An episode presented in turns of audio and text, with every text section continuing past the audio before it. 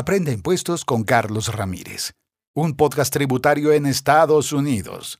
Cada día usted escuchará los consejos y tips tributarios con Carlos Ramírez.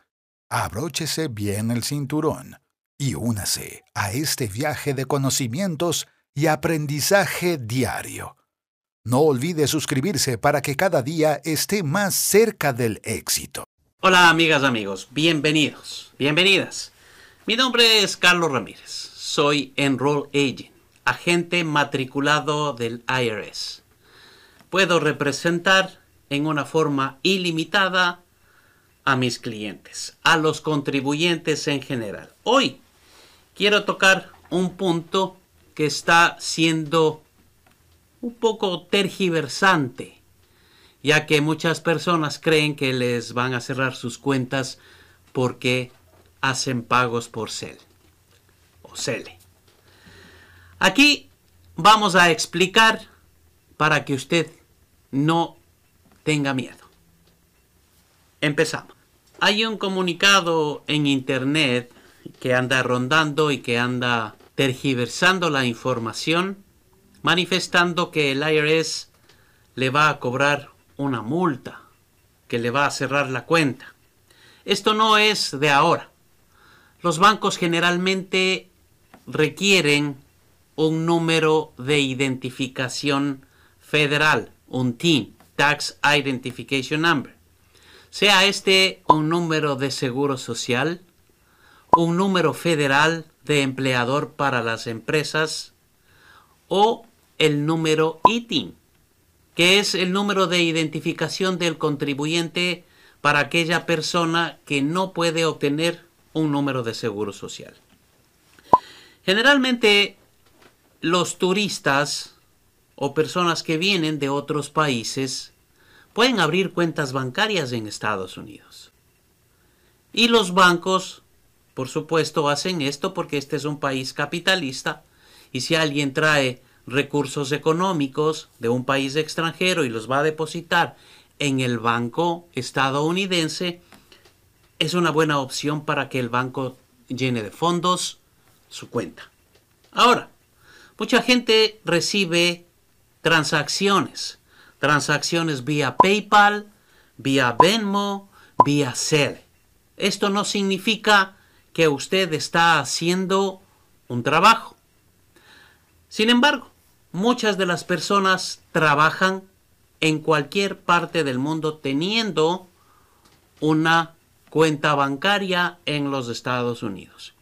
Aprovechó el viaje, abrió una cuenta y ahora está recibiendo pagos internacionales de Latinoamérica y está generando un ingreso.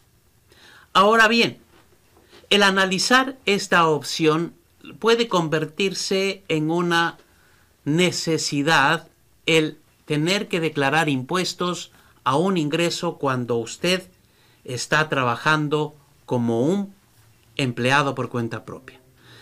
Pongamos un ejemplo y seamos muy puntuales.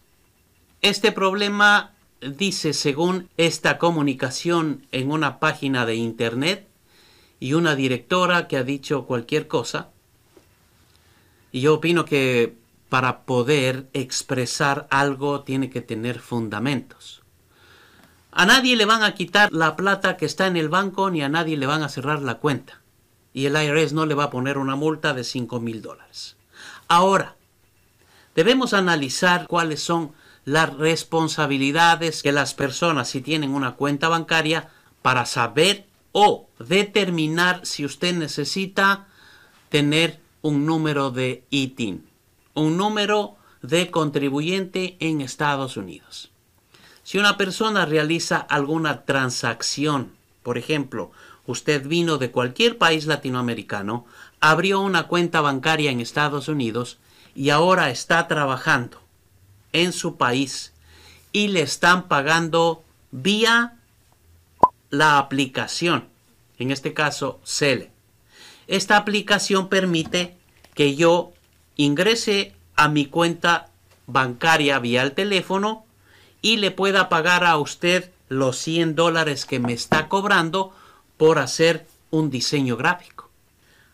Al efectuar esto en una cuenta bancaria de Estados Unidos, si las transacciones en el año calendario, es decir, desde enero primero o desde la fecha que usted abrió la cuenta bancaria hasta el 31 de diciembre, si los depósitos fueron mayores a 600 dólares, usted tiene ya una obligación tributaria en Estados Unidos. Por ende, tiene que tramitar la obtención del número ITIN. Este número ITIN no lo podrá tramitar si usted no tiene una obligación tributaria. En otras palabras, si usted no tiene que presentar una declaración de impuestos en Estados Unidos. Si su ingreso fue mayor a 400 dólares como empleado por cuenta propia, usted ya debe presentar la declaración de impuestos. Ahora, usted no necesita vivir en Estados Unidos para poder presentar esta declaración de impuestos. Usted puede presentar la declaración de impuestos de la forma 1040NR que significa no residente. Y así usted tramitará la obtención de su número ITIN conforme tenga los ingresos que va recibiendo en este país. Viva en cualquier parte del mundo. Para lo cual usted va a necesitar tener el pasaporte de su país de origen. Si usted no está presencialmente en Estados Unidos, es necesario obtener una copia certificada por la embajada de su país y enviar al tramitador.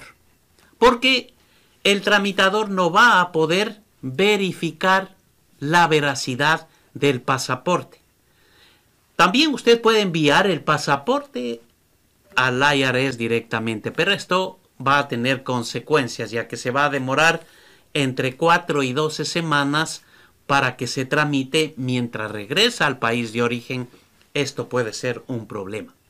Sin embargo, si usted viaja a Estados Unidos en los meses de enero a abril, donde es la temporada de impuestos, usted puede buscar a un agente certificado de aceptación para que verifique la veracidad e idoneidad de su pasaporte y él simplemente haga el trámite sin retener su pasaporte.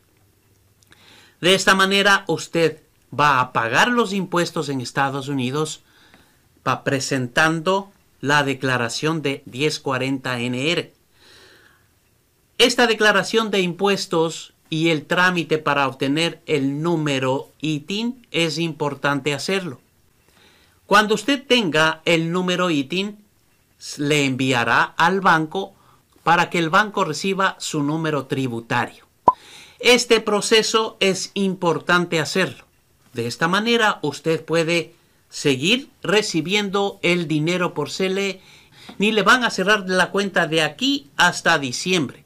Estamos ya a dos meses para que termine el año. Lo importante es verificar si sus ingresos fueron más de 400 dólares durante este 2021 y a partir de enero empezar con el trámite de hacer la declaración de impuestos de la forma 1040NR. No olvide que siendo usted extranjero también puede tener una Limited Liability Company, puede tener una corporación en Estados Unidos. Una corporación le va a dar un número tributario, un número federal, con el cual también puede haber una cuenta bancaria y el banco no hará ningún comentario a esto. Y tampoco los pagos de CELE que reciba van a ser tergiversados ni puestos con un condicionamiento a que usted tenga un ITIN, ya que tiene una entidad americana que tiene un número de identificación federal.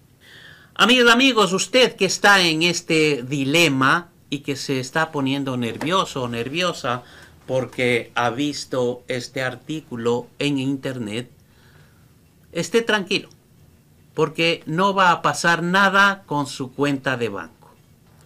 Las personas que reciben pagos por CEL, que viven en Estados Unidos, que tienen un seguro social, también tienen que hacer la declaración de impuestos. Por eso es que el gobierno y el presidente Biden han hecho esta propuesta de que los bancos presenten un informe de aquellas personas que reciben pagos por CEL o por cualquiera de las aplicaciones del teléfono para que hagan la declaración de impuestos. Habrá muchos que tengan problemas con el IRS, porque si uno, por ejemplo, es una persona que cuida niños, visita los hogares y le pagan por la aplicación de CEL, si le pagaron más de 600 dólares en el año, el banco podría enviar ese resumen al IRS.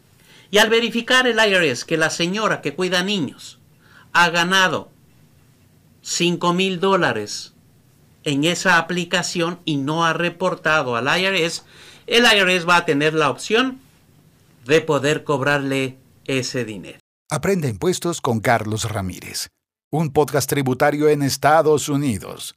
Cada día usted escuchará los consejos y tips tributarios con Carlos Ramírez.